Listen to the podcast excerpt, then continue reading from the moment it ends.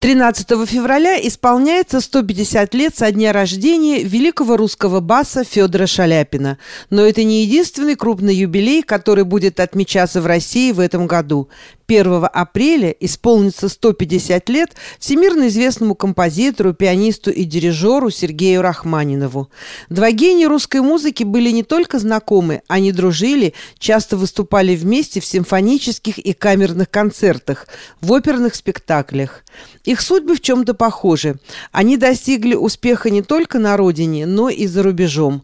Оба значительную часть своей жизни прожили и скончались в эмиграции. Во многих российских городах в этом году проходят концерты, спектакли и лекции, посвященные этим знаменательным юбилеям. Но особо хочется отметить Международный оперный фестиваль, который посвящен Федору Ивановичу Шаляпину и проходит в феврале на его родине в Казани. В этом фестивале приняла участие журналист и музыкальный критик Ольга Русанова. Она написала сценарий и выступила ведущей литературно-музыкального спектакля «Два огромных человека» – Шаляпин и Горький, премьера которого состоялась на сцене Казанской ратуши в начале февраля. 2023 год – год грандиозных юбилеев, 150-летие Рахманинова и Шаляпина. Это были два друга. Рахманинов даже был э, свидетелем на свадьбе у Шаляпина, на первой его свадьбе. И их пути везде пересекались, и в Москве, и в Казани. А, и вторая пара – это Юрий Башмет и Валерий Абисалович Гергиев. Оба отмечают 70-летие. Вот Юрий Башмет отметил 24 января, а 2 мая отмечает Гергиев. И вот мы все, конечно, очень много чего и ждем, и уже дождались. Очень много событий, посвященных всем этим юбилеям. Самое крупное событие, посвященное Шаляпину, это, конечно, Шаляпинский оперный фестиваль, международный фестиваль, который проводится уже в 41 раз ежегодно с 82 года. Он проводится на родине Шаляпина. Как известно, он уроженец этого города. Он вырос в довольно бедной семье, семье крестьянской. И вот сумел, в общем, настолько сам себя сделать, такой self-made man, который вот поднялся из суконной слободы, где он рос, в Казани, в таком бедном районе, до мировых сцен, до Ласкала, до Метрополитен оперы, конечно, Большого Мариинского театра, где он выступал. И это, конечно, уникальная абсолютно фигура. Вот я даже делала доклад в Казани, там у нас были мастер-классы и круглый стол в консерватории, там все сейчас посвящено Шаляпину. Я делала два даже доклада на тему Шаляпин как феномен феномен оперного театра своего времени, потому что ну, это был не просто певец потрясающий, с потрясающим голосом, это был прежде всего певец-артист, это был человек, с которого, по сути дела, списал свою систему Станиславский, который восторгался им и даже говорил о том, что именно главные черты своей системы он нашел именно в Шаляпине, в оперном артисте, а не в драматическом. И можно сказать, что именно с Шаляпина начался режиссерский театр театр, потому что вообще режиссерский театр считается, что начался с Константина Сергеевича Станиславского, но поскольку он многое взял именно от Шаляпина, то мы считаем, что именно Шаляпин прародитель режиссерского театра не только русского, но, как известно, и в мире опирались на систему Станиславского, и все это увязано вообще в один такой узел.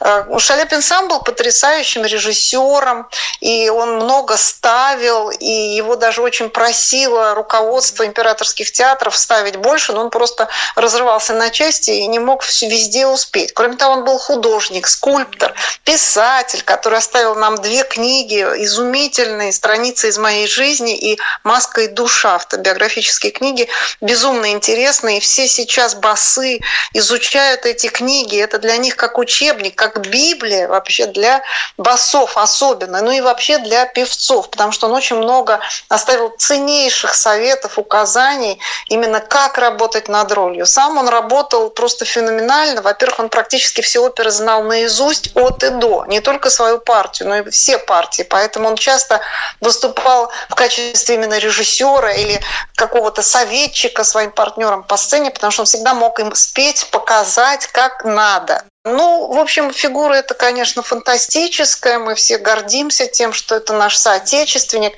Если говорить о фестивале, то Изначально он был задуман как фестиваль э, шаляпинских опер, то есть именно тех опер, в которых сам Шаляпин выступал. А пел он, конечно, очень много. Ну, прежде всего, это русский репертуар. Это и Борис Годунов, Демон, Досифей в Хованщине – Иван Сусанин, Руслан. В общем, это целая огромная портретная галерея. Ну и плюс, конечно, зарубежные оперы. Это Мефистофель, прежде всего, в опере Фауста Гуно, а также Мефистофель в опере Бойта. Дон Кихот Масне. Масне вообще специально для него написал эту оперу. Ну и так далее. Это целая вообще громадная галерея портретная его образов. И, но, но потом в, в течение времени, конечно, круг расширился, и оперный репертуар этого фестиваля шире, чем только шаляпинские оперы. Но там всегда идут оперы, э, поставленные в таком консервативном стиле, обязательно в той эпохе, которую задумал э, автор, композитор с либретистом. Там не бывает никогда суперсовременных интерпретаций, то есть такие достаточно консервативные, но очень красивые режиссерские версии с красивыми декорациями. Ну и, честно говоря, все это идет на аншлагах, публика на это очень падка. Поэтому в данном случае руководство театра, дирекция, в общем, очень правильно рассчитывает. Казанская публика ну, заполняет до отказа. То есть просто вот вообще на открытии, вот я была, там просто битком. И к тому же им удается делать этот фестиваль международным, несмотря ни на что.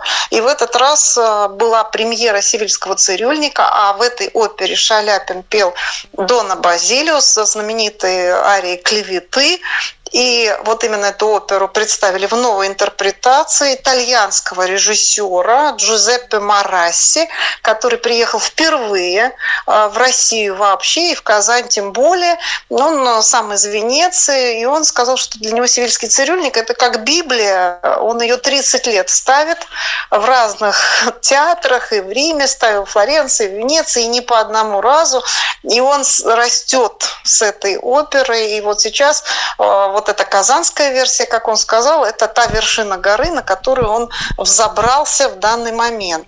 Ольга, ну я знаю, что у вас недавно, в начале февраля, там же в Казани состоялась премьера. Премьера литературно-музыкального спектакля «Два огромных человека» Шаляпин и Горький, где вы выступили автором сценария и ведущей. Ну да, и еще автором идеи. В общем, я предложила эту идею год назад на предыдущем Шаляпинском фестивале. Она э, как-то была воспринята с большим энтузиазмом, и Шаляпинский фестиваль заказал мне эту пьесу. Она, по дела, написано по документальным материалам. Там нет ничего придуманного. Использована переписка э, Горького и Шаляпина, которые дружили почти 30 лет. Начали они свою дружбу вот на рубеже 19-20 веков и очень тесно дружили, делились буквально всем друг с другом, но закончилась эта дружба, в общем-то, конфликтом, к сожалению. Ну, с одной стороны, к сожалению, а с другой стороны, для зрителя очень это интересная история, просто безумно интересная история двух таких великих наших людей, которые родились на берегах Волги. Шаляпин, как я уже сказала, в Казани, Горький в Нижнем Новгороде, но их пути пересеклись в Казани, но они буквально ходили по одним и тем же улицам, еще будучи подростками, но не знали об этом, потому что оба они из бедных семей, оба с малолетства вынуждены были работать как подмастерье у пекарей, сапожников, в общем, испробовали разные ремесла и профессии, прежде чем вот поднялись на свой Олимп. Это два сильных, потрясающих, гениальных человека, которые помогали друг другу понимали друг друга, поддерживали, где-то когда-то и не понимали. Но, во всяком случае, они, конечно, очень много общались. И кроме переписки я использовала книги Шаляпина, конечно же, автобиографические, плюс автобиографию Горького и статьи многочисленные третьих лиц, самых разных э, свидетелей их совместного времяпрепровождения. Там очень много интересного. Ну, там действительно много драматических эпизодов, конфликтных таких ситуаций, где э, Шаляпин был, как он сам говорит, попадал как кур э, во щи вот в эти ситуации, потому что, конечно, было очень много завистников, он вызывал безумную зависть у многих людей, он даже говорил о том, что он имеет несчастье быть знаменитым, и что он в какой-то момент даже просто стал каким-то раздражительным человеком, который боялся посторонних людей, которые на него буквально как мухи на мед вот просто летели, просто липли к нему. Все жаждали его общества, все хотели, чтобы он спел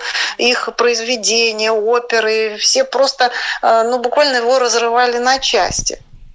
Горький, конечно, тоже был очень популярным человеком, очень небедным человеком, но они оба очень помогали людям. И вот, например, они вместе, в общем, строили то здание, которое сейчас является театром оперы и балета в Нижнем Новгороде имени Пушкина. А когда-то это был народный дом, который задумал Горький, попросил Шаляпина помочь, и он помог, он давал благотворительные концерты, и благодаря вот их совместным вот этим вкладом в это дело народный дом был был построен, и вот теперь он до сих пор реконструированный, работает. Это памятник им обоим.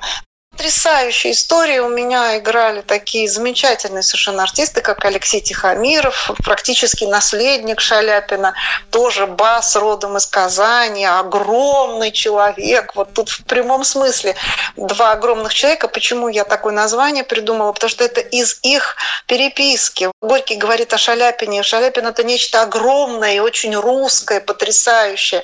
А Шаляпин Горькому говорит, я люблю тебя, мой огромный человек, человек. Но имеется в виду масштаб личности, конечно, прежде всего. Но так получилось, что оба наших артиста вот в главных ролях, они сами очень большие русские люди.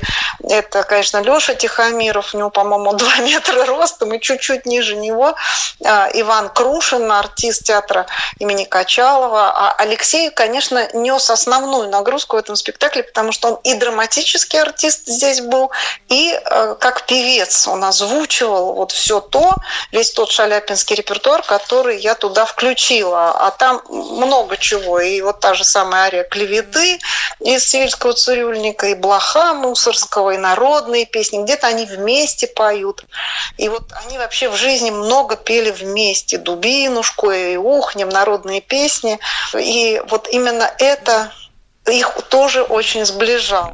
Где состоялась премьера? В каком помещении? Премьера состоялась в ратуше Казанской. Это совершенно не случайная локация в данном случае, потому что это бывшее дворянское собрание. Очень красивый э, особняк, потрясающий. Он находится на главной площади Казани, площади Свободы, рядом с оперным театром. И там когда-то, когда приезжал в Казань Шаляпин, сам он там выступал, мне рассказали, как это было люди ломились на его концерты и не могли достать билеты, и он запустил три сотни человек бесплатно, которые сели на сцене буквально в его ногах вот, и были очень счастливы.